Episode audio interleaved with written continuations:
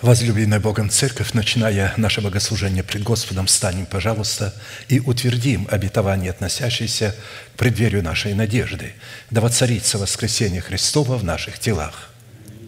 Склоним наши головы в молитве.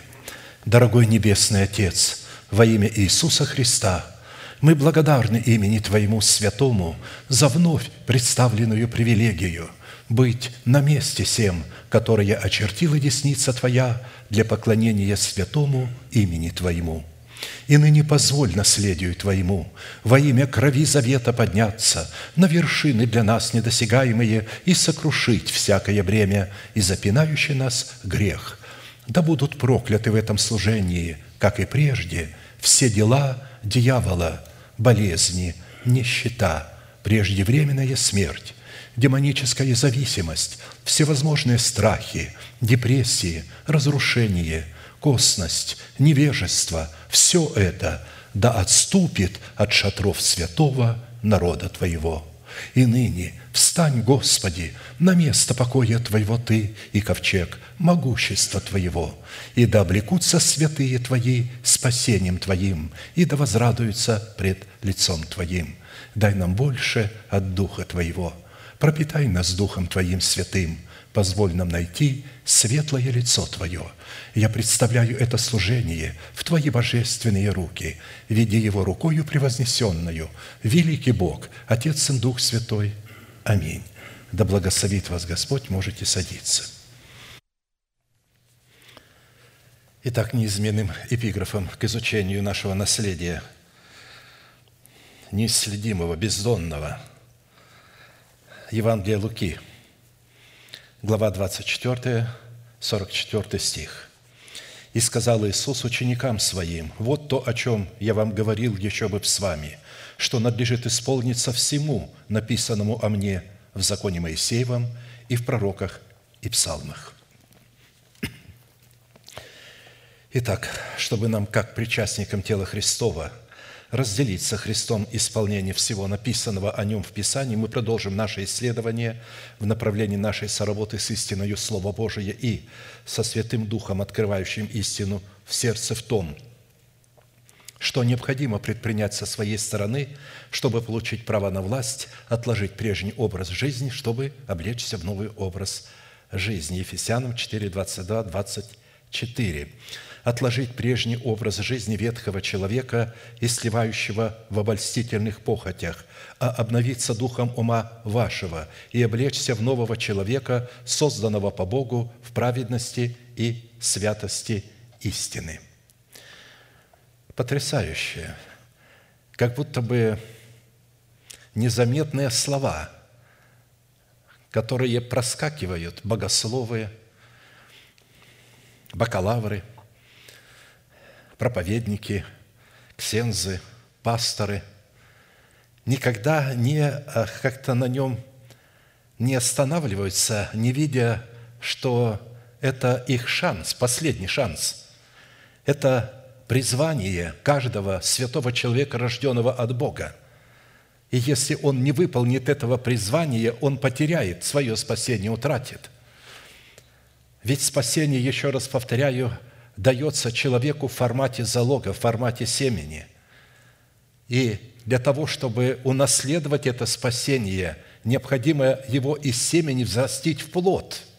А чтобы начать вообще эту работу, принимать семя, взращивать его, необходимо, чтобы наша почва, почва сердечная, стала доброй – а для этого надо отложить прежний образ жизни ветхого человека, то есть умереть для своего народа в смерти Господа Иисуса, для дома своего Отца и для своих расливающих желаний.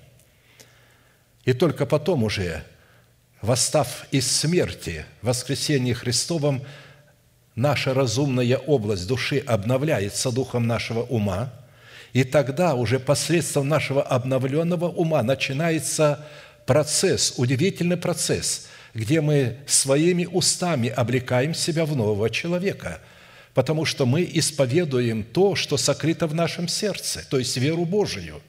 Но если этой веры Божией нету там, а там что-то заложено другое, какой-то другой Христос, непонятно какой, Христос, который только что выбежал из клетки гориллы или шимпанзе и бегает туда-сюда. Ну, э, вы видите, что творится в мире, в христианском мире. Куда они идут? О чем они проповедуют? Где их главная цель? Ведь главная цель в этой повелевающей заповеди – истинное призвание всякого человека, последовавшего за Христом, состоит как раз в том, чтобы отложить прежний образ жизни, чтобы можно приносить плод Богу. Ведь а, когда мы будем получать спасение, мы его будем получать по плоду. Плод спасения. Семя нас не оправдывает, если мы его не взрастили – и мы знаем из притчи Христа, семя попадает иногда на такую почву, где оно быстро взрастает, а потом тут же под солнцем уничтожается, потому что сердце каменное, неочищенное, сердце жесткое, неспособное прощать обиды, завистливое. То есть человек не может переносить, когда вдруг другому дают какое-то благословение, какую-то отличительную часть, а на основании чего ему дали – то есть вот как раз здесь мы и говорим о том, что если мы не поймем этого призвания, то невыполнение этой заповеди будет расценено Писанием как противление Христу и отнесет данного человека в категорию антихриста, то есть противника Христа. Итак, для выполнения этой повелевающей заповеди задействован три судьбоносных, повелевающих и основополагающих действия или же требования – отложить, обновиться и облечься – при этом мы отметили, что именно от решения этих трех судьбоносных требований совлечься, обновиться и облечься как раз и будет зависеть, обратим ли мы себя в сосуды милосердия или же в сосуды гнева. А вернее, состоится совершение нашего спасения, которое дано нам в формате залога, чтобы мы пустили его в оборот и получили в собственность свое спасение. Или же мы утратим его навсегда – в силу чего наши имена навсегда будут изглажены из книги жизни, хотя в свое время они туда были и вписаны. В определенном формате мы с вами уже рассмотрели первые два требования и остановились на исследовании третьего требования, а именно, какие условия необходимо выполнить, чтобы властью уже нашего обновленного мышления начать процесс обличения самого себя в полномочия своего нового человека, созданного по Богу во Христе – Иисусе в праведности святости истины. Мы остановились на условии, которое содержится в 17-м псалме Давида, в котором Святой Дух раскрывает требования, на основании которых мы призваны соработать молитвой веры с именем Бога Эль-Элеон, или же Всевышний, чтобы избавиться от своих врагов, живущих в нашем теле. И состоит это условие в том, чтобы в обстоятельствах нашей тесноты, при совлечении ветхого человека с делами его, мы могли бы воззвать к Всевышнему как к своему Богу и исповедать веру своего сердца в то, кем является для нас Бог во Христе Иисусе. Что сделал для нас Бог во Христе Иисусе? Кем мы приходимся Богу во Христе Иисусе? И какие требования необходимо выполнить, чтобы наследовать все то, что сделал для нас Бог во Христе Иисусе и Христом Иисусом. Именно тогда это появляется способность или возможность, необходимость, когда происходит совлечение ветхого человека с делами его, теснота. Когда нет тесноты, человек не взывает к Богу. Он славит, благодарит Бога, ему хорошо. Но вот все хорошее заканчивается. Начинают звуки преисподней раздаваться внутри, человеке – полная апатия, нежелание что-либо делать. Страсть охватывает человека, он горит в ней. Он понимает, что это грех, но похоть сжигает его изнутри. И он не знает, чем бороться. Говорит, Господи, я ничего не могу с собой поделать, я иду. И он бросается в этот омут. Но у него есть нечто, на что он не обращает внимания. Он в сердце своем сокрыл Слово. И если бы он стал исповедать это слово, он победил бы. Иногда мне звонят и говорят, почему я исповедую, а ничего не происходит. Видите, мы много раз говорили, что земледенец э, с терпением ждет долго, пока получит плод, пока не получит ранние и поздние дожди. долготерпите и вы. Терпение нужно нам, чтобы исполнить волю Божию и получить обещанное. Когда мы исповедуем, мы должны ожидать и понимать, что это не произойдет сразу. Но нужно довериться в руки Божьи и сказать, если Бог допустил мне страдать от этой страсти, но не впадать в нее, ровно столько, сколько нужно для того, чтобы взрастить мою веру. Нам надо, главное, называть несуществующее существующим, не обращать внимания на то, что происходит внутри. То есть, если мы не будем кормить эту похоть порнографией и какими-то еще фильмами, книгами и худыми сообществами, то мы победим. Иногда начинаешь общаться с человеком, и после общения чувствуешь, что ты опустошен – Избегайте после этого такого человека, если после общения вы получили опустошение. Написано, сообщающийся с мудрыми будет мудр, а кто будет общаться с глупыми, тот будет глупым, станет глупым. Вы что думаете, если вы имеете какой-то опыт, имеете острый интеллект, да хоть сколько вы высших образований имеете, когда вы будете общаться с глупым человеком, вы станете глупым – Худые сообщества развращают добрые нравы. Отрезвитесь как должно и не грешите. Павел говорит, вы что, Бога не знаете? Вы не знаете, что общение с нечистым делает вас нечистыми? Итак, мы отметили, что это иносказание 17 псалма является одним из самых сильных и объемных образов – показывающих работу нашего обновленного мышления в образе царя Давида с именем Бога Эль или Он, или же Всевышний, в жестоком противостоянии с нашим плотским умом в образе царя Саула и с царствующим грехом в лице нашего ветхого человека с делами его. Итак, мы имеем три царя, помазанных Богом. Три царя, помазанных Богом в своем теле. Вы скажете, как? Саул не был воином молитвы, но был помазан Богом.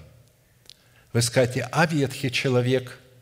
И ветхий человек помазан. Если бы у него не было помазания, он бы не обладал силой. Помазание – это сила. Нет никакой власти Богом не установленной. Как же устанавливается власть ветхого человека в нашем теле?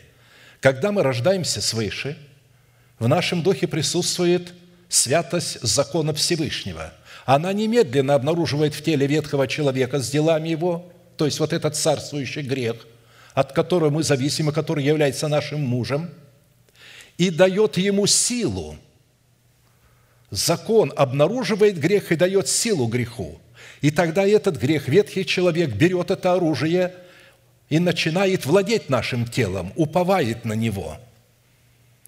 Как же выйти из положения – мы видим вот три царя в одном теле. Все хотят владеть телом, и великая битва развернулась в сердце человека за его тело. И какому царю человек даст предпочтение, тот и завоюет его тело. Если мы будем молчать и не исповедать то, что мы слышим, и то, что помещаем внутри, наша вера обветшает, как сказал Давид, когда я молчал, обветшали кости мои – но я открыл тебе грех мой и не скрыл беззакония моего, и ты снял с меня вину греха моего, поэтому помолится тебе праведник во время благопотребное, и разлитие вот многих не достигнет его». Видите, человек молчит, потому что он не сделал выбора, то есть оставить ему грех или не оставить. Ведь когда человек узнает, что он находится в цепях греха, только тогда, когда соприкасается с истиной, когда хочет осветиться по-настоящему. Когда человек начинает освещаться неправильным образом, ничего не произойдет. Ветхий человек облечется в религиозной одежды и поможет вам в вашем инкаунтере. Это великое беззаконие, это проказа, разъедающая тело Христова. Сатана помогает им изнутри – в неправильном освящении. Если бы вы правильно освещались, произошло моментально. За три дня вы никогда бы не освободились. Никогда. Для этого нужна вся жизнь. вся жизнь до тех пор, пока мы не перейдем на ту сторону реки. Потому что мы живем в смертном теле. Даже когда мы свяжем ветхого человека внутри себя, и тогда мы не можем расслабляться, нам нужно будет освещать наше посвящение, охранять его от соприкосновения с грехом.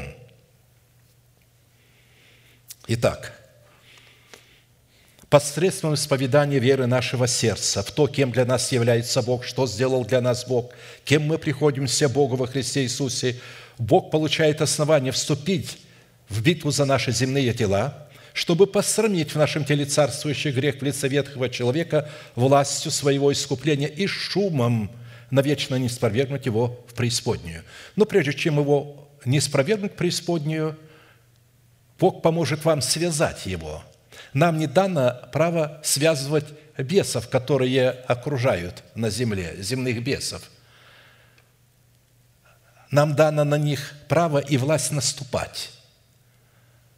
А вот того, кто внутри, вы не можете на него наступить. Его нужно связать, связать законом. А чтобы связать его законом, нужно выйти из-под стражи закона – потому что мы тоже связаны законом.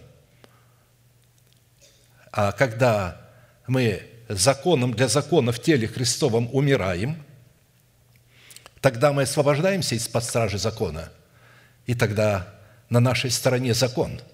Тогда он становится нашим рабом, нашим слугой.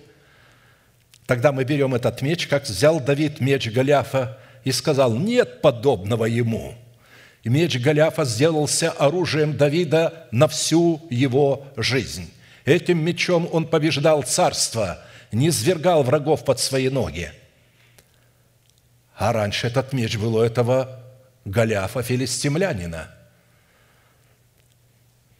который жил в нем в лице ветхого человека с делами его. Итак, по своему характеру молитвенная песня Давида содержит в себе три части – в которых представлен один из эталонов характера правовой молитвы, присущей царям, священникам и пророкам. Имеется в виду царям и священникам Бога Всевышнего и пророкам Бога Всевышнего. Речь идет о царе, который может царствовать над своим собственным телом – Вторая часть раскрывает содержание правовой молитвы, присущей царям, священникам и пророкам, которая дает Богу основание избавить Давида, а также нас с вами от руки всех наших врагов. Третья часть в эпическом жанре описывает саму молитвенную битву, которая находится за гранью постижения ее нашим разумом, которую мы, как воины молитвы, облеченные в достоинство царя, священника и пророка, ведем за усыновление нашего тела искуплением Христовым – это и есть наша цель и наше призвание – установить свое тело искуплением Христовым. В определенном формате мы уже рассмотрели первую часть и остановились на второй части, которая раскрывает содержание правовой молитвы в восьми именах Бога Эль-Элеон, или же Всевышний – Познание и исповедание полномочий, которые содержатся в сердце Давида в восьми именах Бога, позволили Давиду возлюбить и призвать достопоклоняемого Господа, то есть достойного поклонения, чтобы спастись от своих врагов. А Богу познание и исповедание истины, именно познать эту истину надо, а потом исповедать. Она раскрывает полномочия Его имен, когда мы исповедуем полномочия Его имен – дает основание задействовать полномочия этих возможностей в битве против врагов Давида и также против наших врагов. «Возлюблю Тебя, Господи, крепость моя, Господь твердыня моя и прибежище мое, Избавитель мой, Бог мой, скала моя, на Него я уповаю, щит мой, рог спасения моего и убежище мое – призову достопоклоняемого Господа, и от врагов моих спасусь». Итак, восемь имен Бога. Прежде чем мы начнем дальше исследовать наше наследие, давайте все вместе обратимся к Господу с этими восьмью именами. «Господи, Ты крепость моя! Господи, Ты твердыня моя! Господи, Ты прибежище мое! Господи, Ты избавитель мой!» Господи, Ты скала моя, Господи, Ты щит мой, Господи, Ты рог спасения моего, Господи, Ты убежище мое. Прекрасно. Да будут эти имена заветом между Богом и нами, и да сотворят они чудо в каждом из вас и во мне. Итак, мы уже рассмотрели свой наследственный удел во Христе Иисусе – в полномочиях четырех имен Бога, в достоинстве крепости, твердыни, прибежища и избавителя, и остановились на рассматривании своего наследственного удела во Христе Иисусе в имени Бога, скала Израилева.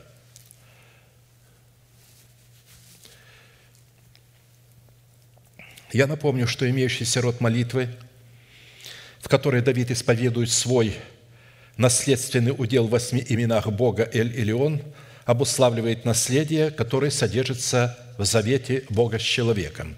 А посему по своей значимости имеющийся род молитвы является стратегическим учением, которое предназначено быть призванием для воинов молитвы в достоинстве царей, священников и пророков, помазанных на царство над своим земным телом, чтобы управлять своими эмоциями, своим прекрасным конем, боевым конем. Бог хочет, чтобы наша эмоция стала боевым конем, и мы могли ее вести под усы, чтобы не она нас вела, чтобы мы ее вели.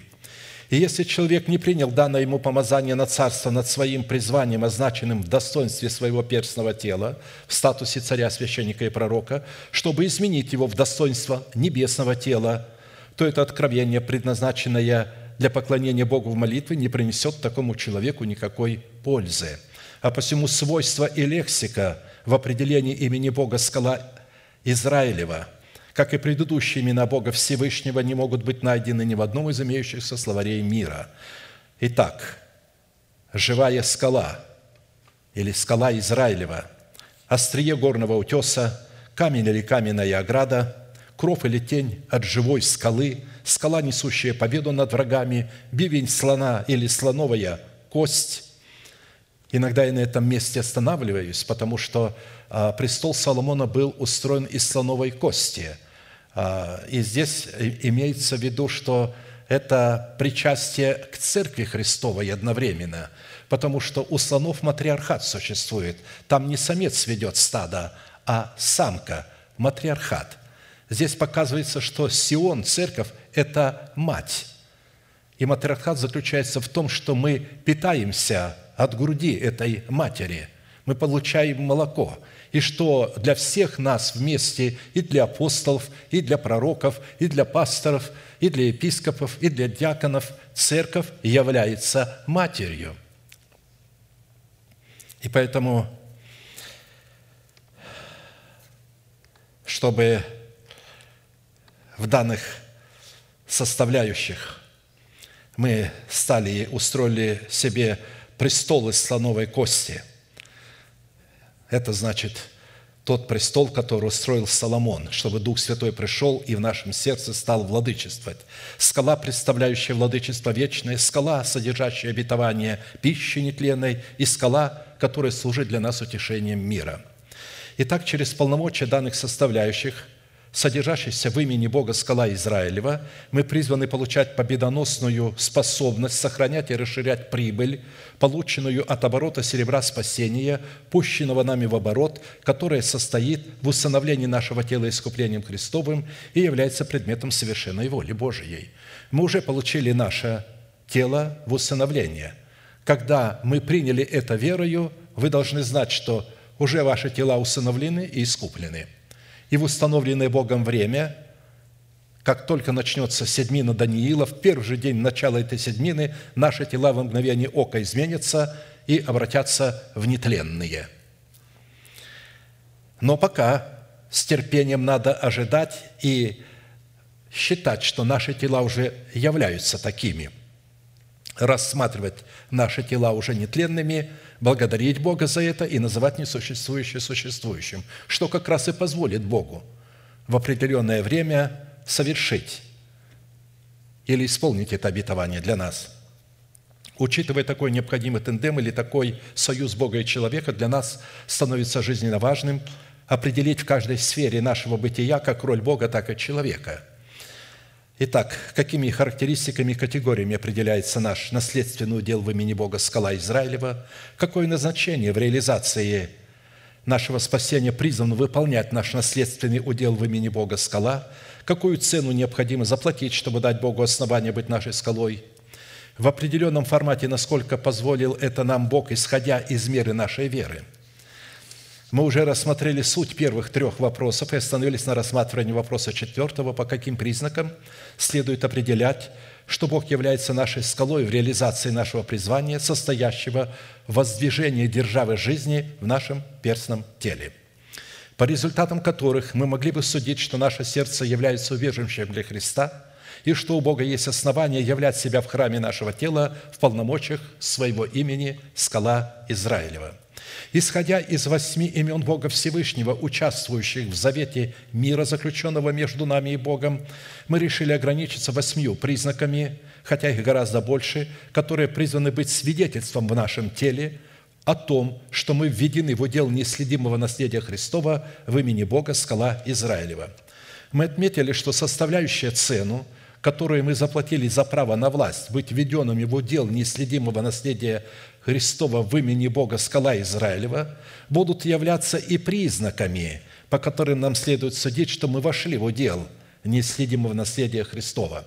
Учитывая же, что на предыдущем служении шесть признаков уже были предметом нашего исследования, сразу обратимся к рассматриванию седьмого признака. Это вынесение приговора суда царю израильскому Ахаву, что все годы не будет ни росы, ни дождя, разве только по нашему слову потому что под образом Ильи в данном событии мы рассматриваем нашего сокровенного человека, пришедшего в мужа совершенного в меру полного возраста Христова. А под образом царя Хава мы рассматриваем разумную сферу нашей души, над которой господствует расливающая похоти плоти в образе его жены Иезавели, дочери Еввала, царя Сидонского. Образ события, происшедшего с пророком Ильей – в пещере на вершине утеса горы Божией Харива – это событие, которое призвано произойти с нашим новым человеком в преддверии нашей надежды, предваряющее наше восхищение при утренней звезде, дающее нам власть на право войти в удел неследимого наследия Христова в имени Бога скала Израилева. При этом мы отметили, что путь к вершине горы Божией Хариф – это образ тотального освящения, преследующего цель тотального посвящения Богу – которые мы рассматривали в недрах нашего сокровенного человека, имеющего органическое причастие к телу Христову в лице избранного Богом остатка. А посему признак вынесения приговора суда царю израильскому Ахаву следует рассматривать в нашей всепоглощающей ревности по Боге, которая обнаружила себя в совершении дальнего пути к скалистой горе Божией Хариф, где Бог открылся нам беяние тихого ветра – Сравнивая характер общения Бога на горе Хариф с Моисеем и характер общения Бога на той же горе с Ильей, мы увидели большую разницу.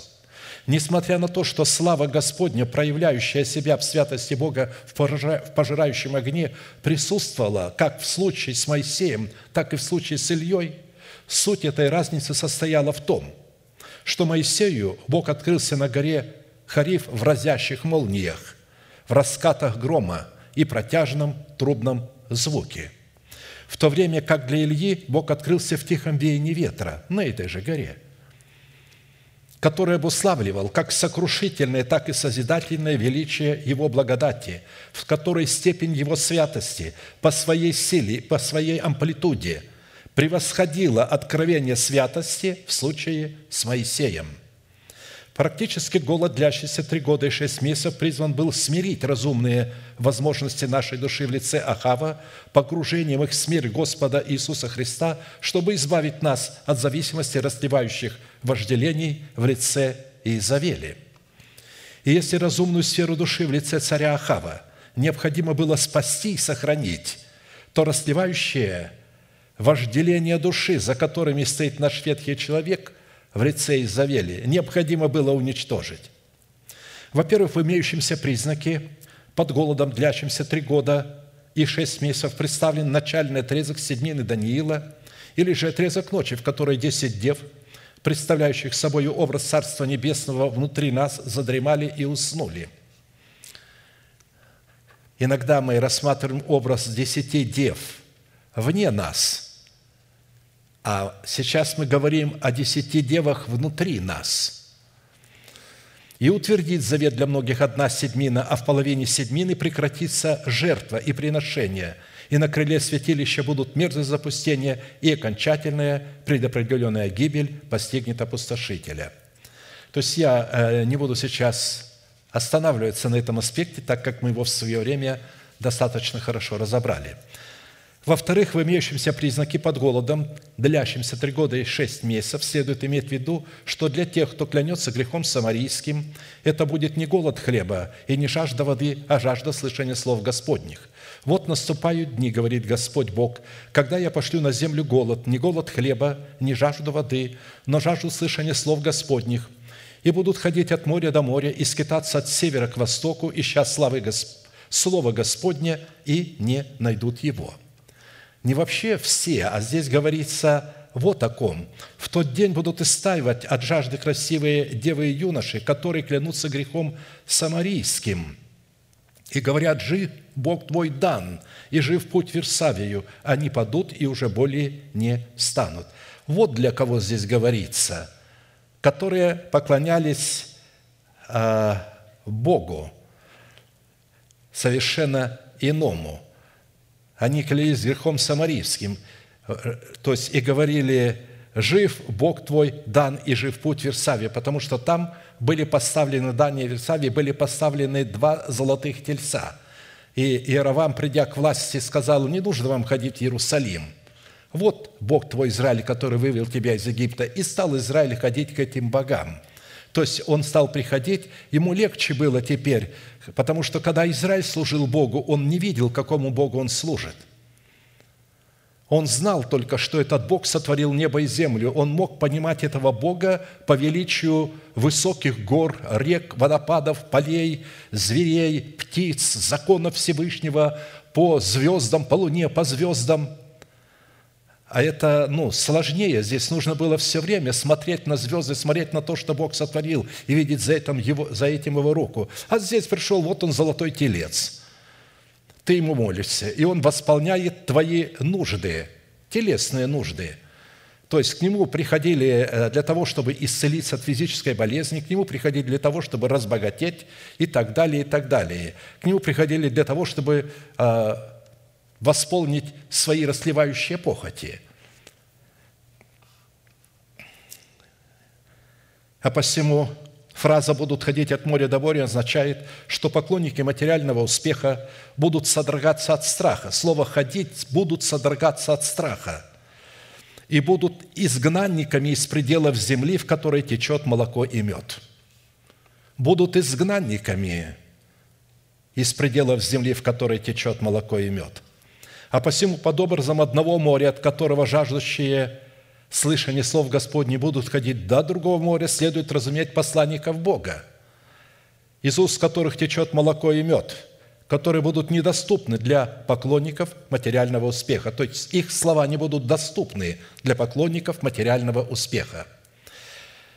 В-третьих, голод, длящийся три года и шесть месяцев, в данном признаке призван был дать Богу основание – скрыть нас у потока Харафа, чтобы мы могли пить из него, и чтобы вороны могли кормить нас хлебом и мясом по утру и по вечеру. Хараф – это приток Иордана, впадающий в него в 12 километрах юго-восточнее Бевсана, завоеванного у филистимлян Давидом. Название города состоит из сочетания двух слов. Бев – это город, а Сан – это достоинство или сановитость. А посему название города Бевсан означает «город достоинства». Иордан со всеми своими притоками является прообразом смерти Иисуса Христа, погружаясь в которую посредством крещения мы умираем для своего народа, для дома нашего Отца и для расливающих вожделений своей души, что дает нам возможность разделиться Христом Его воскресения. Сам по себе ворон, кормящий лью потока Харафа, на самом деле являлся для него чистой птицей, потому что Бог не творил ничего нечистого – но для человека, не обладающего достоинством царя, священника и пророка, ворон являлся птицей нечистой или же святыней Бога. Вся нечистая птица и все нечистые животные в народе израильском являлись святыней Господней, поэтому Бог не позволял им их есть, потому что это являлось Его святыня. Бог не творил ничего нечистого – а посему образ ворна, кормящего Илью потока Харафа мясом и хлебом по утру и по вечеру – это образ Томима в достоинстве истины начальствующего учения Христова и образ Урима в достоинстве Святого Духа, открывающего в сердце человека таинство, содержащееся в истине Томима. То есть а, именно за вороном стоят Томим и Урим. У душевного человека этого не может быть, и для него Томим и Урим – это нечистая пища, потому что он ее не будет разуметь, он будет ее попирать. Он же не может быть водимым Святым Духом. Ну как младенец будет водиться Святым Духом, если он колеблется от всякого ветра учения, за всяким ветром учения стоит какой-то хитрый человек, который называет себя посланником Бога в то время, когда он лжец. Либо сам себя поставил, либо выбрали большинством голосов – когда приходит время выйти из младенчества, и люди не выходят из него, они перестают бегать то за одним, то за другим. У них появляется духовный опыт, как они думают о себе, религиозный опыт, и их вождем становится их собственный разум. Душевные люди ни за что не примут уже никого над собою. Никто не будет ими владеть. Они говорят, у меня есть своя голова и моя Библия – и я сам знаю, что зло, что добро, и как мне поступать. И он приходит в церковь как инспектор и инспектирует все то, что там происходит. Это не ученики. Так что ни одна часть этих людей, ни младенцы, ни душевные люди, они не могут понимать духовной пищи. Она для них нечистая. Видите, Илья был одет в нечистую одежду для них, верблюд – но это была чистая а, одежда, благодаря которой он был восхищен. На ней пребывала сила Божия. Верблюды были носители даров Духа Святого. А Елизер приехал на этих верблюдах. Это прообраз даров Святого Духа. Но для душевных людей это нечистое животное – и когда они проехали на нем, они могли использовать его для езды, для ношения тяжести, но потом они должны были омыться после этого и будут нечистые до вечера.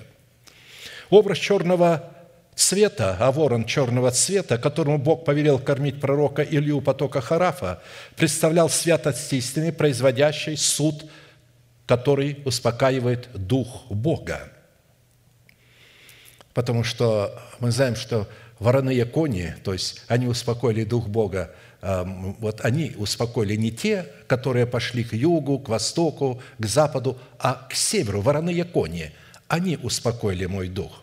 Мясо, которым ворон, по слову Господа, питал Илью потока Харафа, это прообраз питания ломимым телом Христовым. Кто не будет есть тело моего, плоти моей, не будет иметь в себе жизни.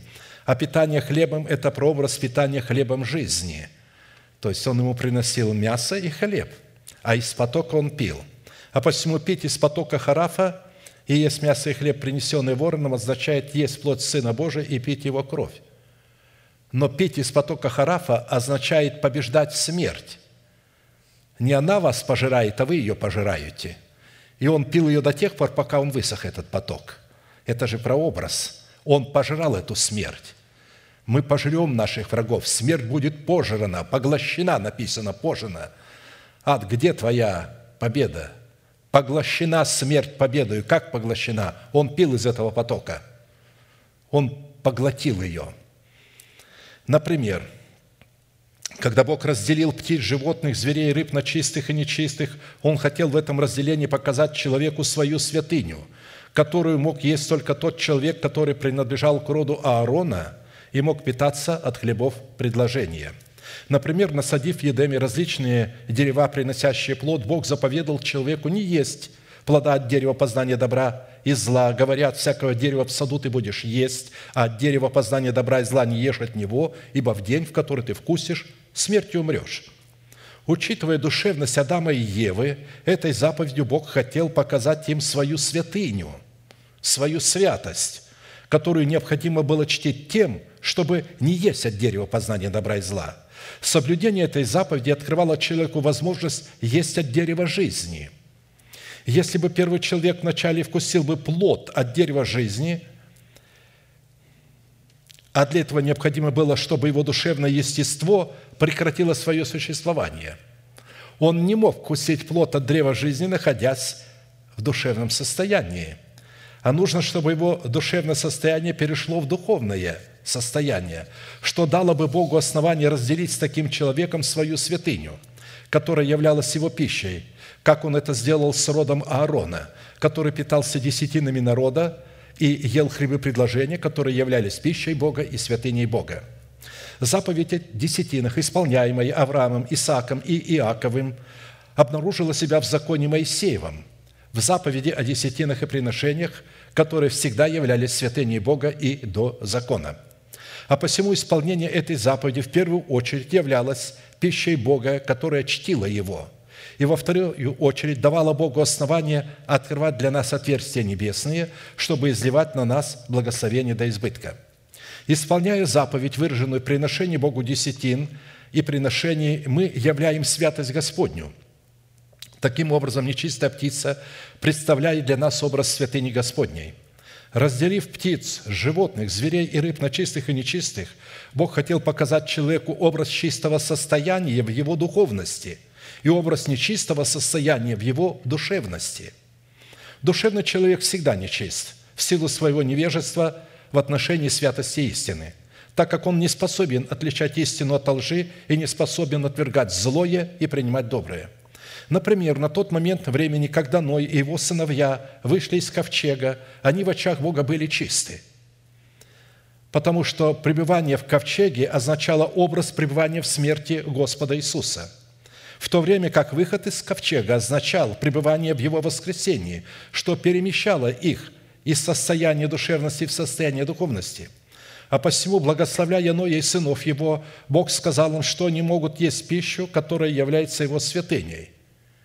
То есть, обратите внимание, а, Ной знал, что есть чистая пища и нечистая. Они принесли Богу жертву из, чистой, из чистых животных. Но почему Бог разрешил им есть все подряд?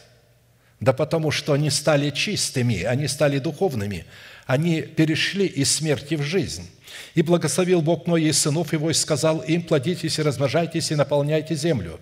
Да страшатся и да трепещут вас все звери земные, и все птицы небесные, все, что движется на земле. И все рыбы морские, в ваши руки отданы они. Все движущееся, что живет, будет вам в пищу, как зелень травную даю вам все. Только плоть с душой ее, с кровью ее не ешьте». Видите, было знание у них, что чистое и что нечистое, но, несмотря на то, что они хорошо были просвещены в отношении чистых животных и нечистых, способность отличать чистых животных от нечистых служили для них примером, как следует себя вести, чтобы быть чистыми пред Богом – по этому поводу апостол Павел писал, «Ибо Царство Божие не пища и питье, но праведность и мир и радость во Святом Духе». То есть он показывал, что праведность Божия – это не то, что вы свинину не ешьте, и это есть праведность Божия. Он говорит, это не есть праведность Божия, это не пища и питье, но праведность и мир и радость во Святом Духе. Давая определение поведению народа израильского – который был нечист в силу своей душевности и полагался на то, что знает Бога, в то время как не знал Его, апостол Павел писал, «Для чистых все чисто». То есть он сказал, что уже не существует нечистых животных, не существует присмыкающихся гадов, которые нечисты. Можете есть все. Вот попадете в Китай или в Корею, э, вы увидите, что там можно есть все – и при том э, э, очень вкусные блюда они готовят из лягушек, из змей, из черепах, а, из собак и, и, и так далее. Если вам не скажут, из чего, из какого мяса эти блюда приготовлены, это деликатес. И он стоит гораздо дороже, чем там баранина или свинина или говядина. Итак, для чистых все чисто, а для скверненных и неверных нет ничего чистого – но сквернены и ум их, и совесть. Они говорят, что знают Бога, а делами отказываются, будучи гнусны непокорны и не способны ни к какому доброму делу. Видите, они не едят а, а нечистой пищи, но в то же время они гнусны, непокорны, не способны ни к какому доброму делу. То есть они так и ждут, что кто-то где-то подскользнется, чтобы его схватить за шкирку и побить камнями. У них нет никакого сострадания к падшему грешнику, который пал, потому что раб греха. Что он хотел пасть? Конечно, не хотел. Оно, Дитё Божие, согрешило. Они хватают ее, приводят, как Христос говорит, Моисей повелел таких побивать камнями, то, что скажешь. Он сказал, кто из вас без греха, первый брось в нее камень. Для того, чтобы судить, надо быть чистым. Они разошлись, и он говорит, женщина, тебя никто не осудил? Она говорит, никто, Господи. И вот смотрите, как чистый судит. И я не осуждаю тебя. Иди и впредь не греши. Как судить человека, если он раб греха? Судить надо тогда, когда ему дана возможность была освободиться от рабства греха, а он не освободился. Вот тогда будет судить да будут осуждены все, то есть отвергнувшие истину и возлюбившие неправду. Они же исказили истину для того, чтобы творить зло, чтобы оправдать грех. Вот тогда они будут судиться. Но те люди, которые находятся в цепких лапах греха, наследственного греха, мучаются и страдают, знают, что это грех, и никак не могут освободиться – если они начнут почитать себя мертвыми для греха, живыми для Бога и называть несуществующее как существующее, и начнут освещаться, возьмите время на себя исключить от всякой информации, от книг, от газет, от радио, от телевидения, от всего. Попаститесь вот так, кушайте и пейте все, что угодно, но только поститесь в этом плане. Вот это будет ваш пост. И вы увидите, что через 40 дней вам больше не хочется смотреть вашу любимую передачу, ваши сериалы. Вы умрете для них. И вы увидите, что вам больше порнография не нужна для того, чтобы возбуждать себя. Вы увидите, что это умерло для вас – мне один брат приходит, говорит, пастор, вот 10 дней мне хватает, потом опять возвращаюсь к порнографии. Вот борюсь, и потом опять, и опять падаю, и опять падаю. Я говорю, давай, я помолюсь с тобой, давай, борись, сделай хотя бы 30 дней. Я знаю, что 10 дней, но когда туда перейдет, то э, это привычка. Он умрет, потому что вы пищу не будете давать этому греху. Он сильный, потому что вы его кормите. Чем больше ты похоть кормишь, тем она будет сильнее – но запомните один момент, что похоть удовлетворить невозможно. Невозможно. Можете поговорить э, э, с отъявленными прелюбодеями и блудниками, как бы они ни удовлетворяли, почему появляются всевозможные сексуальные извращения? Потому что они пытаются удовлетворить вот эту похоть, а она не удовлетворяется. Что бы они ни делали, она не удовлетворяет, они не получают одухотворение – когда Бог сотворил секс для мужчины и женщины, для мужа и жены, то там должно было быть одухотворение, успокоение и удовлетворенность. Они должны были одухотворять и удовлетворяться. Почему этого нет? Да потому что внутри живет ветхая натура. Вот когда вы ее убьете, тогда будет совершенно другое дело. Итак, давая определение поведению народа израильского, как я сказал, вот что написал Павел, для чистых все чисто, а для скверненных и неверных нет ничего нечистого, чистого, но сквернены и ум их, и совесть. Они говорят, что знают Бога, а делами отрекаются, будучи гнусны и непокорны, и не способны ни добру делу. Непокорны всякому человеческому начальству.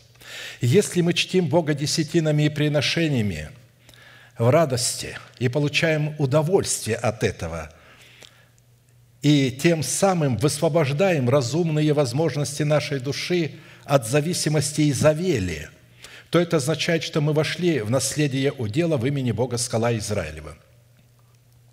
Вторая составляющая вот этого седьмого признака, который мы стали рассматривать в храме нашего тела, по которой следует судить, что мы вошли в наследие своего дела в имени Бога Скала Израиля, является путь к вдове, живущей в Сарепте Сидонской. Статус вдовы из Сарепты Сидонской указывал на смерть ее мужа, который представлял образ царствующего греха, живущего в нашем теле, а также в теле пророка Илии, в теле Давида, во всех. Но когда это уже у тебя вдова, то тогда это говорит о том, что царствующий грех умер. И вот здесь мы наблюдаем, почему Бог стоит, э, говорит, я Бог э, вдовы, пришельца и сироты. И если мы имеем состояние вдовы, когда наш э, ветхий человек умер, мы стали вдовой, царствующий грех. Теперь он больше нами не владеет – Теперь наша душа стала вдовой. И вот новый человек идет к своей душе, которая стала вдовой в лице Ильи. А посему образом вдовы из Сарепты Сидонской является образ нашей души, освобожденной от власти царствующего греха, живущего в нашем теле в лице ветхого человека с делами его. А вот образом ворот города Сарепты, у которых Илья встретился вдовой – где она собирала дрова, а, являются наши уста. Ворота города – это уста. Очищенные в плавильне испытания, чтобы избавить наши уста от всякого инородного присутствия и вмешательства гнилых и праздных слов. Потому что невозможно а, говорить праздные гнилые слова, а потом молиться и обращаться к Богу этими же устами – Почему я все время с ужасом, когда слышал, что некоторые из нас с легкостью дома а, в общении друг с другом матерятся, говорят гнилые слова. Они привыкли, вот, ну, на английском языке им кажется это не так страшно. И они привыкли и матерятся вот на этих, а, на английском языке. И другие грязные слова говорят постыдные – то, конечно же, а, они не могут быть вдовой вот этой, которая собирает вдова, а, то есть а, дрова. Вот. И теперь, когда она собирала дрова, это говорит о том, что ее уста чистые, она собирает дрова. Это молитвенные слова. Слова Господни, слова чистые, серебро очищенное от земли, в горниле семь раз переплавленное – Дело в том, что сами по себе слова Господни чистые не нуждаются в переплавке. Но когда мы принимаем их себе, мы же окрашиваем их в свое понимание. А как ты понимаешь это место Писания? А я вот так. А мне кажется, что здесь так. Один пастор сегодня приставал ко мне, когда я только приехал. Давай еще пофантазируем. Вот. Э, мне нравится вот такой образ красивый. А давай пофантазируем, что еще можно здесь подумать. Я э, в ужас приходил, говорю, слушай, я не фантазирую, это откровение Бога. Э, он думал, что если я образ какой-то, это моя фантазия. Я говорю, я не фантазирую. Он опять, давай пофантазируем. Вот как раз э, нужно плавильня, чтобы избавить, значит, слова Божьи, которые мы приняли, чтобы они стали чистыми. И знаменательно то, что мы с вами говорили, плавильней и горнилом, в котором слова Господни, принятые нами в сердце, очищаются от инородного вкрапления плоти, являются уста, которые хвалят нас. Что плавильня для серебра, для серебра горнила для золота, то для человека уста, которые хвалят его.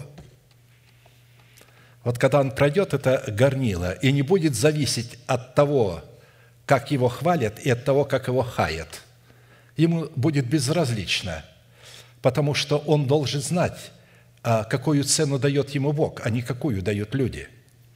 А посему под образом дров, которые собирала вдова из Сарепты, Сидонской ворота города Сарепты, следует разуметь молитвенные слова, в которых мы призваны или которыми мы призваны обращаться к Богу, чтобы Он очистил нас от всякого беззакония, чтобы мы могли принести Ему жертву наших уст – Возьмите с собой молитвенные слова и обратитесь к Господу. Говорите Ему, отними всякое беззаконие и прими во благо, и мы принесем жертву уст наших». Осия 14.3. А посему молитвенные слова, отвечающие требованиям святости истины, выраженные в исповедании нашими устами веры Божией, пребывающей в нашем сердце, являются дровами, посредством которых мы призваны приготавливать нашу духовную пищу, чтобы не умереть от голода, призванного на нашу землю, то есть ворота города. Пища в формате муки в катке и масла в кувшине у вдовы Сарепты Сидонской – это результат повиновения нашей веры, вере Божией, который является признаком того, что мы вошли в удел обещанного нам Богом наследия, состоящего в одном из его владычественных имен – скала Израилева. Если мы отвечаем состоянию сердца вдовы из Сарепты Сидонской, то это означает, что мы с вами вошли в наследие своего удела в имени Бога Скала Израилева. Третья составляющая в этом седьмом признаке в храме нашего тела, по которой следует судить, что мы вошли в наследие своего удела в имени Бога Скала Израилева, следует судить по встрече с Авдием, начальствующим над дворцом Ахава, которая предваряла встречу Ильи с царем израильским Ахавом. Мы отметили, что в первой части Ахав и Авдий объединяются между собою, чтобы пойти землю и найти траву для скота. Во второй части, прежде чем показать себя Ахаву, Илья встречается с Авдием, царедворцем Ахава, и говорит, «Скажи твоему господину Илья здесь, позови его сюда». А в третьей части Илья показывает себя самому Ахаву и повелевает ему собрать всего Израиля на гору Кормил – Весьма знаменательно, что после того, когда Бог сказал Ильи, «Пойди, покажись Ахаву, и я дам дождь на землю», в это же самое время Ахав призывает Авдия, начальствующего над своим дворцом, и говорит ему, «Пойди по земле ко всем источникам, водным и ко всем потокам на земле, не найдем ли где травы, чтобы нам прокормить коней и лошаков и не лишиться скота». Суть голода, длящегося три года и шесть месяцев, это указание на середину образа седьмины у пророка Данила, которая явилась временем, в котором Бог вознес пророка Илью живым на небо. Поиск водных потоков на земле, где может находиться трава, чтобы прокормить скот, указывает на тот фактор, что хлеб жизни может находиться только там, где существуют водные потоки жизни вечной – а посему под скотом следует разуметь образ жизненных систем нашего духа, нашей души и нашего тела. Во второй части, в которой, прежде чем показать себя Ахаву, Илья встречается с царем, встречается с Авдием, царедворцем Ахава. И разделили они между собой землю, чтобы обойти ее. Ахав особо пошел одной дорогою, и Авдий особо пошел другой дорогою. Когда Авдий шел дорогою, вот навстречу ему идет Илья – он узнал его и пал на лицо свое и сказал, «Ты ли это, господин мой Илья?» Тот сказал ему, «Я». «Пойди, скажи господину твоему, Илья здесь». В данном изложении мы обратили особое внимание на построение фразы в слове «особо». И разделили они между собою землю, чтобы обойти ее. Ахав особо пошел одной дорогою, и Авдий особо пошел другой дорогою – Несмотря на то, что дорога, по которой пошли Ахав и Авдий, отличалась друг от друга, как по роду своего происхождения, так и по различной степени своего состояния, слово «особо» в данном изложении относится к состоянию и способу их передвижения по этим различного рода дорогам, на которых способ передвижения Ахава и Авдия отличались друг от друга, приблизительно так, как полет птицы отличается от походки коня – скачущего по земле, или как способность рыбы, плавающей в воде, отличается от способности крота, ползающего в земле. Таким образом, способ передвижения Хава являлся мерзостью для Авдия, а способ передвижения Авдия являлся мерзостью для Хава. Например, нечто подобное мы находим в кушанье, которое особо подавалось Иосифу, его братьям особо и египтянам, обедавшим с ним особо – Ибо египтяне не могут есть с евреями, потому что это мерзость для египтян. В данном случае слово «особо» представлено в трех измерениях, в измерении духа, души и тела. Иосиф, умыв лицо свое, вышел и скрепился, и сказал, «Подавайте кушанье». И подали ему особо, и им особо, и египтянам, обедавшим с ним особо, то есть его братьям особо, ему особо, египтянам особо – Ибо египтяне не могут есть с евреями, потому что это метод для египтян. Бытие 43, 31, 32. Итак, Авдий был человеком не только весьма богобоязненным, но и весьма смелым и мужественным, так как, вопреки воле своего господина, в тайне, когда Изавель истребляла пророков Господних, взял сто пророков и скрывал их по пятидесяти человек в двух пещерах и питал их хлебом и водою – На иврите его имя означает «слуга Божий», Авдий, «слуга Божий». Исходя из расстановки ролей каждого персонажа, персонажа в нашем теле, Авдий был посредником между царем Ахавом и пророком Илией, посредником между нашим сокровенным человеком в лице пророка Ильи с разумными возможностями нашей души в лице царя Ахава выполняет наша интуиция, а в храме золотая кадильница, которая осуществляет связь между разумными возможностями нашего духа в лице нашего нового человека с разумными возможностями нашей души – если человек не устроил тело свое в храм Святого Духа, его интуиция не сможет быть золотой кадильницей, осуществляющей начальство над дворцом Ахава, способной скрывать в двух пещерах по 50 пророков, чтобы питать их хлебом и водою. Вы знаете, мы уже с вами не раз говорили, в мире называют интуицию э, подсознание, шестое чувство, которое находится под сознанием, означает, что сознание господствует над ним – и поэтому их интуиция не может им помогать. Она у них есть, но она находится под сознанием. У духовного человека интуиция находится не под сознанием, а над сознанием. Поэтому мы называем а, эту интуицию, духовные люди, над сознанием, а не под сознанием. Шестое чувство – надсознание. Золотая кадильница – осуществляющее начальство над дворцом Ахава. Авдий осуществлял начальство над сознанием. Учитывая тот фактор, что Ахав представляет в нашем теле разумную сферу нашей души, зависимую от нашей эмоциональной сферы в лице Изавели, дочери Ефала, царя Сидонского. Напомню, имя Ефал означает «разделяющий общество с Ваалом» или последователь Ваала. В свое время Ефвал, отец Изавели, был жрецом Астарты, затем, убив своего брата, царя Филеса, занял его престол, стал, стал царем Тира и Сидона. Само по себе число 50 представляет образ свободы от греха. В 50-й год объявите свободу. Тот, кто был связан чем-то, каким-то долгом, а, а, был в рабстве – все, ты больше не раб. Это образ свободы от греха, пятидесятница. В то время как число 100 вместе взятое, полученное двух пятидесятков, представляет совершенную волю Бога в доброй почве человеческого сердца, которая способна приносить Богу плод во сто крат. А посему, когда речь заходит о ста пророках, сокрытых в нашем сердце, а это обетование Божие, сокрытое в нашем сердце – которых Авдий в лице нашей интуиции укрывал в пещерах и кормил их хлебом и водою, то есть укрывал их в полномочиях имени Бога скала Израилева, то следует разуметь Слово Божие, которое мы сокрыли в своем сердце, чтобы не грешить в формате свидетельства Иисусова, пребывающего в нашем добром сердце. «В сердце моем сокрыл я Слово Твое, чтобы не грешить пред Тобою». Псалом 118, 11.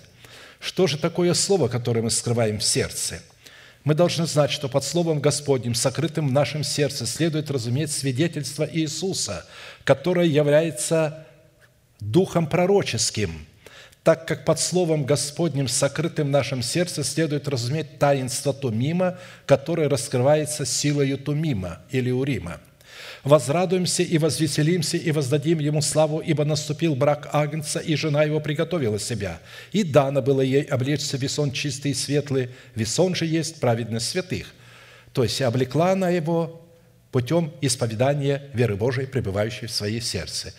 То есть, как паук плетет паутину, и на этой паутинке попадает в царские чертоги – и сказал мне ангел, напиши блаженны званые на брачную вечерю акция. И сказал мне, сей суть истинные слова Божии. Когда ангел Божий сказал это апостолу Иоанну, он говорит, я пал к ногам его, чтобы поклониться ему, но он сказал мне, смотри, не делай всего. Я сослужитель тебе и братьям твоим, имеющим свидетельство Иисусова. Богу поклонись, ибо свидетельство Иисусова есть дух пророчества – мы уже с вами говорили, что дух пророчества – это Тумим и Урим. Когда вы принимаете в ваше сердце истину начальствующего учения через наставление в вере, туда обязательно придет Урим, Святой Дух, чтобы раскрыть его. И вот когда туда приходит и Урим, И когда теперь у вас есть и тумим, и урим, то есть у вас есть истина, сокрытая в сердце, и Святой Дух, открывающий истину в сердце, у вас есть свидетельство Иисусова в сердце, которое называется Духом пророческим. Наличие Духа пророческого, который обнаруживает себя в свидетельстве Иисуса, следует определять по наличию в нашем сердце Царства Божие, в трех составляющих слитых воедино, или же, образно говоря, запряженных в одну упряжку. Ибо Царство Божие не пища и питье, но праведность и мир и радость во Святом Духе. Кто с сим служит Христу, вот этими тремя достоинствами праведность и мир и радость во Святом Духе, когда мы приходим ко Христу, подойду к Богу радости и веселья, на гусях открою загадку мою. Вот кто сим служит Христу, тот угоден Богу и достоин одобрения от людей. Римлянам 14, 17, 18. Эти три составляющие являются в нашем сердце стражами, оберегающими пределы границ святости нашего Небесного Отца. Но ныне, когда вы освободились от греха, а когда вы освободились? Когда ли были погружены в смерть Господа Иисуса? Вы освободились от рабства греху и стали рабами Богу, плод ваш есть святость. Вот когда вы можете приносить плод святость, когда освободитесь, когда совлечете себя ветхого человека с делами его. Тогда будет плод ваш святость, а конец жизнь вечная – Ибо возмездие за грех – смерть, а дар Божий – жизнь вечная во Христе Иисусе Господе нашим. То обстоятельство, что сто пророков, которых питал Авдий хлебом и водой, были разделены надвое, и пятьдесят пророков находилось в убежище одной пещеры, а другие пятьдесят находились в убежище другой пещеры, то есть две пещеры друг против друга, указывает на тот фактор, что свидетельство Иисусова утвердилось или же ратифицировано в нашем сердце. Вы знаете, когда а, в храме или где-то представлены две одинаковые вещи друг против друга, два столба друг против друга, между которыми надо проходить, это говорит об утверждении завета в нашем сердце, что он ратифицирован.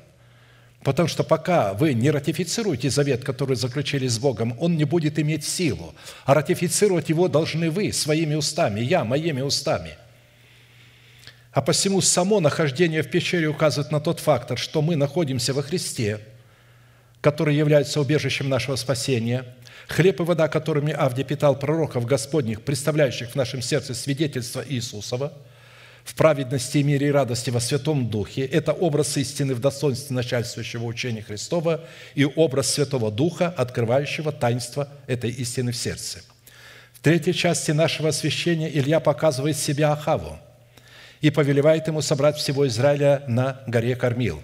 Авдий сопровождает Ахава к тому месту, на котором его встретил Илья, со страхом сопровождает, потому что он сказал Ильи, «Я пойду позову Ахава, приведу, а Дух Господень унесет тебя опять на одну из гор, и тогда Ахав убьет меня».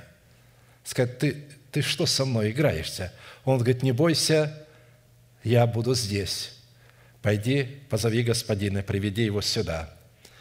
Итак, Авдий сопровождал Ахава к тому месту, на котором его встретил Илья, и был проводником и посредником последующей встречи Ахава с Ильей и его разговора, состоящегося с Ильей, что указывает на незыблемость установленного Богом закона при сотворении человека, по которому сработа разумной сферы нашей души с разумной сферой нашего нового человека может происходить не иначе, как только через посредство нашей интуиции. И в данном разговоре пророк Илья посредством интуиции, то есть Авдия, убедила Хава провести поединок с пророками Вала при условии, что Хав соберет к нему всего Израиля на гору Кормил, чтобы народ израильский вместе с Ахавом был свидетелем этого поединка. Исходя из того, что название горы Кормил означает «сад», с виноградными лозами и фруктовыми деревьями. Суд Божий в поединке пророка Илии на горе Кормил, представляющего в нашем теле нашего нового человека с пророками Вала, представляющими в нашем деле дела плоти, облеченный в одеяние псевдоправедности, будет происходить в нашем теле с позиции взращенного нами плода праведности. То есть мы должны будем противостоять плодом правды, взрастить плод правды – Имя Вал буквально означает «владыка», «хозяин». Рядом с жертвенником Вала всегда насаждались дерева, на которых вырезывалось изображение Астарты, которую почитали женой Вала. Израильтяне называли Вала именем Яхве, говоря «Вал есть Яхве». У Вала было много жен, которые на самом деле То есть было много имен. То, что жен было много, а также было много имен, которые на самом деле принадлежали Богу, сотворившему видимое и невидимое. То есть а, они приписывали своим идолам имена Бога.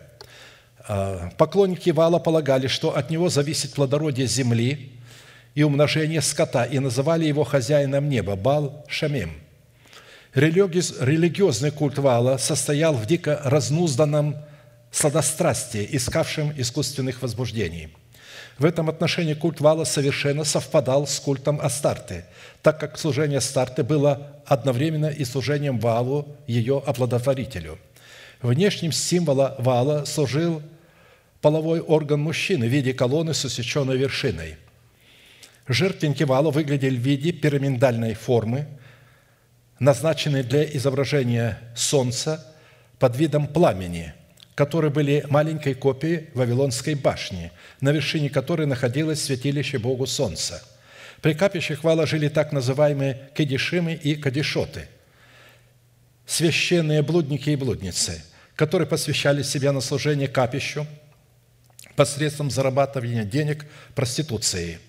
Понятно, как глубоко развращение влияния должен был иметь такой культ – Память об этом развращении увековечена была для сознания евреев в сказании о городах Содом и Гоморра, где культ Вала принес особенно горькие плоды. Несмотря ни на эту печальную поучительную историю, ни на запрещение иметь какое-либо общение со служителями Вала, ни на грозные и пламенные речи пророков, изобличающих гнусность культа Вала, он всегда имел для евреев – непреодолимое обаяние. И вся библейская история, начиная со времени поселения избранного Богом народа в Палестине, представляет собой историю увлечения этим культом. Это означает, если мы победили этот культ, то мы вошли в удел обещанного нам Богом наследия, состоящего в имени Бога, скала Израилева. Четвертая составляющая признак в храме нашего тела – по которому следует судить, что мы вошли в наследие своего дела в имени Бога скала Израилева, состояла во времени вечерней жертвы, в которой Илья восстановил на горе Кормил жертвенник Господен. Фраза «Он восстановил разрушенный жертвенник Господен» указывает на тот фактор, что на горе Кормил были разбросаны 12 камней жертвенника Господня, который ранее стоял на горе Кормил – этот фактор указывает на тенденцию служителей Вала устроять жертвеннику Валу на месте жертвенников Господних и выдавать их за жертвенники Господни. Ибо таковые лжеапостолы, лукавые делатели, принимают вид апостолов Христовых. И неудивительно, потому что сам сатана принимает вид ангела света, а потому невелико дело, если и служители его принимают вид служителей правды. Но конец их будет по делам их.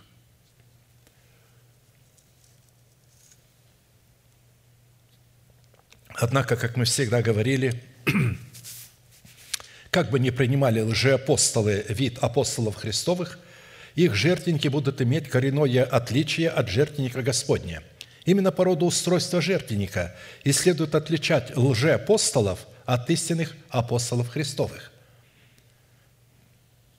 Жертвенник Господен в своих двенадцати камнях представлял цели Бога в состоянии воина молитвы – которые преследовали усыновление нашего тела искуплением Христовым, дабы воздвигнуть в раме нашего тела державу нетления. Именно по целям и мотивам сердца, преследующим усыновление нашего тела искуплением Христовым, которые будут отражать себя в исповедании наших уст, следует отличать, в какой жертвенник мы устроили себя – в жертвенник Господень или в жертвенник Валу. Воля Божия представленная служителями Бога Всевышнего и служителями Вала, будет иметь коренное отличие друг от друга.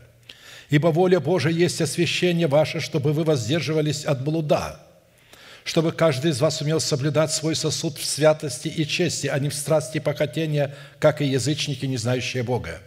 Чтобы вы ни в чем не поступали с братом своим противозаконно и корыстолюбиво, потому что Господь Мститель за все это, как и Прежде мы говорили вам и свидетельствовали, ибо призвал нас Бог не к нечистоте, но к святости. И так, непокорен, непокорен не человеку, но Богу, который дал нам Духа своего святого.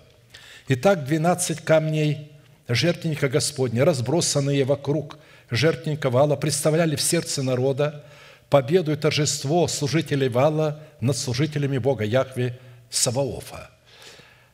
Ведь сегодня истина начальствующего учения Христова разбросана в церквах на горе Кормил.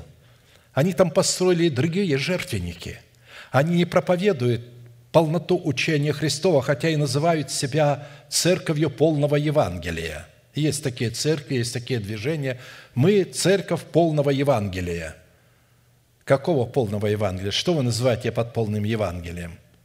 Я спросил, значит, когда мы только приехали, и мы были в одной из пятидесятнических больших церквей, которая находится в одном из таких движений, они мне сказали, Бог крестит Духом Святым, Бог исцеляет, Бог прощает, и Бог вознесет нас. Вот это четыре истины, которые они говорят, а, а, и есть полное Евангелие. Я говорю, а как насчет 12 оснований Нового Иерусалима – Полное Евангелие – это а, город-то представлен 12 жемчужных ворот, 12 а, оснований Вышнего Иерусалима и древо жизни, приносящее 12 раз в году плод свой. 12 месяцев. Вы видите? 12, 12, 12. Я говорю, а как насчет этого? А как насчет того, говорю, что в Израиле, когда вы заходили в храм, то есть на внешний двор, вы там встречались стоит Медное море на 12 валах. А как, когда входите в храм, а там, э, значит, 12 хлебов предложения, по 6 друг против друга, говорят, что завет утвержден. Как вот это 12? Что вы смотрите? Как жертвенник из 12 камней? А у вас только из четырех камней. А здесь из 12 камней. Я помню, один из пасторов сказал – когда я начал говорить, и мы долго беседовали, переводчик переводил, он сильно плакал, потом соскочил, говорит, вот, говорит, настоящее, э, говорит, основание, вот это настоящее основание полной Евангелия. Но, э, к сожалению, я говорю то, что э, есть. «Ибо призвал нас Бог не к чистоте, но к святости, и так непокорный, непокорен не человеку, но Богу, который дал нам Духа Своего Святого». Итак, по сути своей 12 камней содержали в себе образ истины начальствующего учения Христова в 12 основаниях стены Вышнего Иерусалима. Пророк Илья не стал разрушать жертвенник вала в глазах Ахава и всего народа, так как они почитали его жертвенником Господним. Он собрал разбросанные и поверженные вокруг жертвенника вала 12 камней жертвенника Господня – а, обратите внимание, они их не выбросили, они просто их разбросали, разрушили жертвенник Господний и а, свой жертвенник создали, а это оставили поверженными, чтобы они там были. То он собрал разбросанные и поверженные вокруг жертвенника вала 12 камней жертвенника Господня и восстановил из них жертвенник Господень. И чтобы осветить жертвенник Господень, Илья сделал вокруг жертвенника ров вместимостью в две саты зерен и отделил его этим рвом от жертвенника вала и от его поклонников. Потому что для того, чтобы молиться, и Бог вас услышал, вы должны быть отделенными от вашего народа, от дома вашего отца и от душевных, расливающих вожделений вашей души. Поэтому Учитывая, что пророк Илья в лице нашего нового человека был на вершине кормила один, следует, что он этим рвом отделил себя от своего народа, дома своего отца и от расливающих вожделений своей души, которые составляли для него худые сообщества. Не обманывайтесь, худые сообщества развращают добрые нравы. Отрезвитесь как должно и не грешите, ибо к студу вашему скажу, некоторые из вас не знают Бога. После того, когда Илья – отделил рвом жертвенник Господень в предмете целей, преследующих в его сердце совершенную волю Бога от жертвенника Вала и его поклонников, преследующих цели ветхого человека, живущего в нашем теле. Он положил на жертвенник Господень дрова, то есть молитвенные слова, правовые молитвенные слова. Затем рассек тельца и возложил его на дрова. Как елей в формате истины в сосуде нашего сердца является средством для поддержания огня в светильнике нашего духа, точно так же и дрова в формате молитвенных слов истины являются средством для поддержания огня, который должен был сойти на жертвенник Господень, который является выражением нашей готовности выполнять волю Божию. Ведь огонь сойдет только тогда, когда будут молитвенные слова, будут дрова. Не просто будет жертва. Если положите жертву, а дров не будет, ведь огонь мог сойти и без дров, и пожрать жертву и без дров. Но почему нужно было дрова под жертву возлагать? Когда огонь Божий сходит, написано, он пожрал все – но зачем там дрова? Ведь огонь Божий может пожирать и без дров. Но, как мы с вами говорили, причина, потому что под образом дров, которые пророк Илья в лице нашего нового человека возложил на жертвенник Господний, представляющий наше страстное устремление представлять интересы совершенной воли Бога э, в роде вечерней жертвы, являются мысли нашего обновленного мышления, которые мы исповедуем нашими устами – Именно мысли обновленного мышления, исповедуемые нашими устами, призваны служить средством для поддержания огня Святого Духа на жертвеннике Господнем, вечерней жертве, что позволит Святому Духу воспламенить собою нашу молитву. То есть Дух Святой возьмет нашу молитву. Когда Он увидит, что наша молитва состоит из правильных молитвенных слов, огонь Святого Духа придет. Только я прочитаю это место Писания, потом нечто скажу. «Воспламенилось сердце мое во мне, и мыслях, в мыслях моих возгорелся огонь. Я стал говорить языком моим». То есть, а посему образом такой зависимости и такой кооперации нашего нового человека, живущего в нашем теле, с разумными возможностями нашей души, так и живущими в нашем теле являются гаванитяне – избавленные от смерти Иисусом Сыном Навиным от руки сынов Израилев, они были определены в тот день Иисусом Навиным, чтобы они рубили дрова и черпали воду для общества и для жертвенника Господня. Посему жители Гаваона сделались дровосеками и водоносами для жертвенника Божия даже до сего дня, на месте, какое не избрал бы Господь. Когда дрова, представляющие средства для огня, были возложены пророком Илюй на жертвенник Господень, он рассек тельца и возложил его на дрова. Телец – это чистое животное, крупнорогатое жертвенное животное, символизирующее образ нашей воли, поставленный в зависимость от нашего царя, представляющего наше мышление, обновленное духом нашего ума, которое является Солом Христовым в нашем духе – Рассечение тельца для жертвоприношения Господу – это отречение от своей воли в пользу выполнения воли Божией. То есть а мы отрекаемся от своей воли в пользу воли Божией. Что я хотел сказать?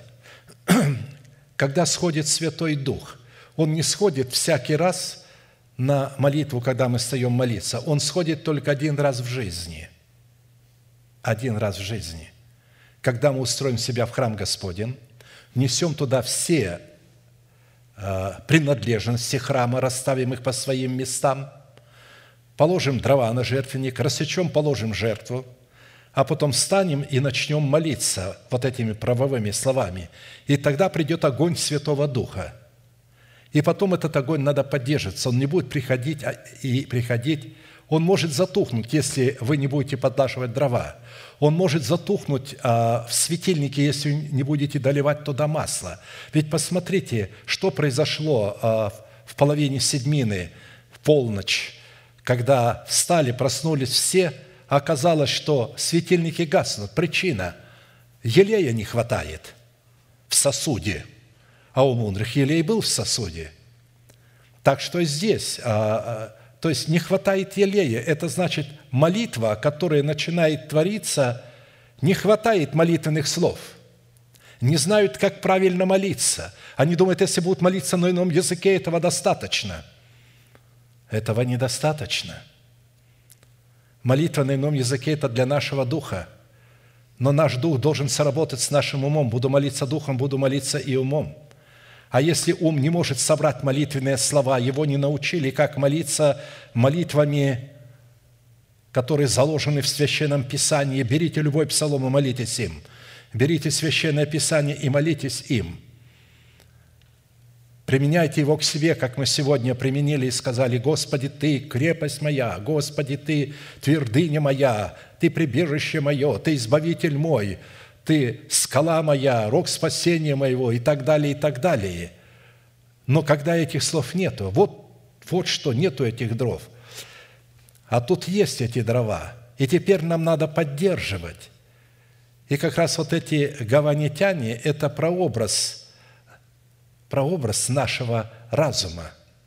Он постоянно должен собирать эти дрова – мы постоянно должны слушать, изучать и смотреть Слово Божие. Мы постоянно должны смотреть, слушать. Сегодня идут такие проповеди, что их надо заново и заново и заново прослушивать. Не так давно мне сказали, приехал один обколотый пастор, я имею наколками обколотый, и когда ему сказали, что э, мы смотрим, освещаемся, смотрим по телевизору проповеди, он сказал, это гнилая манна –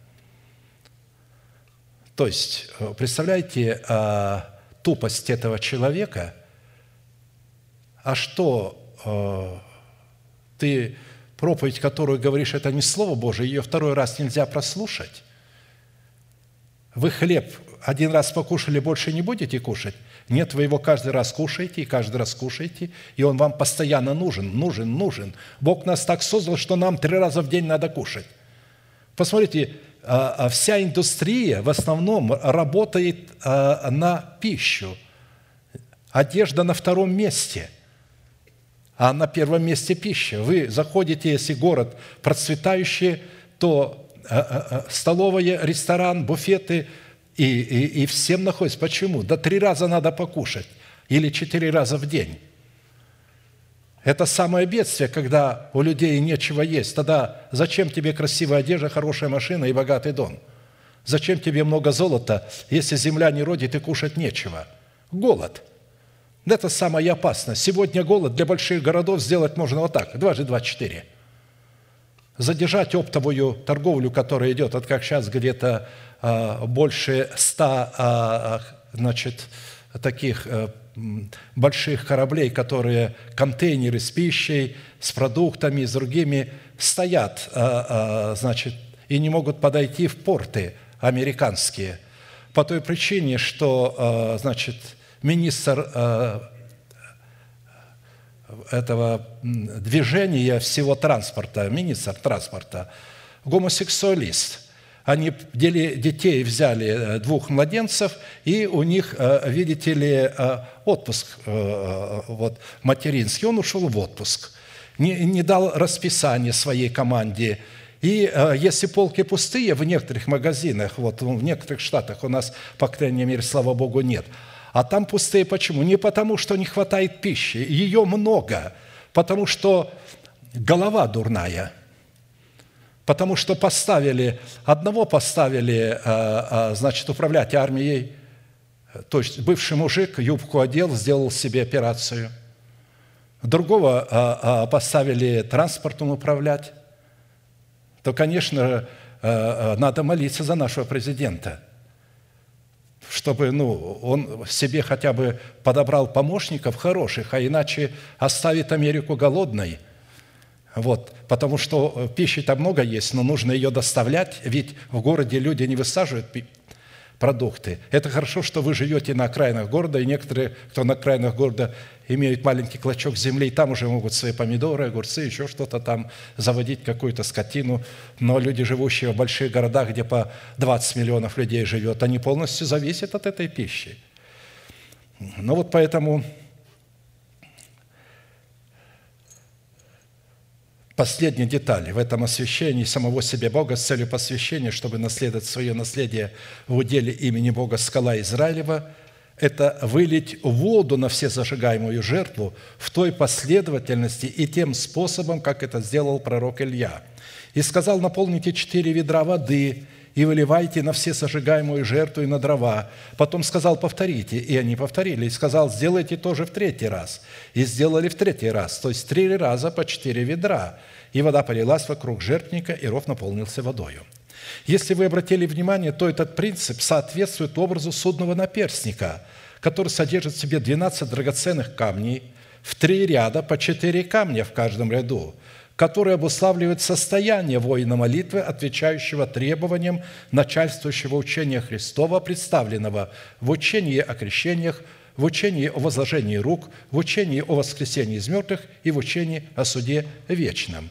Это состояние воина молитвы, постоянная память пред Господом. При этом каждое из имеющихся четырех учений обладает в самом себе тройственностью – которая преследует одну и ту же цель, но исполняет различные функции в достижении этой цели. А посему в Писании образ воды в ее положительном аспекте содержит в себе два формата мудрости. Это истина, представленная в сердце человека в заповедях Господних, и Святой Дух, открывающий таинство этой истины в сердце. А посему, если мы устроили себя в жертвенник Господень в предмете состояния воина молитвы – состоящего в истине начальствующего учения Христова, то это означает, что мы с вами вошли в наследие своего удела в имени Бога, скала Израилева. Аминь. Склоним наши колено, кому невозможно наши головы, будем молиться и благодарить Бога за то слово, которое мы могли иметь сегодня. Небесный Отец, во имя Иисуса Христа – мы благодарим Тебя вновь и вновь за эту уникальную возможность быть на месте всем, который Ты подарил нам. Я радуюсь сердцем моим вместе с народом Твоим. Ты очертил это место для поклонения Твоему имени. Сатана пытался всячески через нечестивых и беззаконных людей отобрать его у нас. Но этого не произошло – и теперь мы свободны. Благодарю Тебя, что Ты сделал нас свободными, истинную Твоею от греха. А те святые, которые все еще томятся в узах греха и в цепях, позволь им рассматривать себя свободными. Позволь им, чтобы они приняли это слово в себя и стали почитать себя мертвыми – для греха живыми же для Тебя. И стали называть несуществующую державу воскресения в своем теле как существующую, чтобы Ты мог впоследствии взять их слова и разорвать эти оковы страсти тления.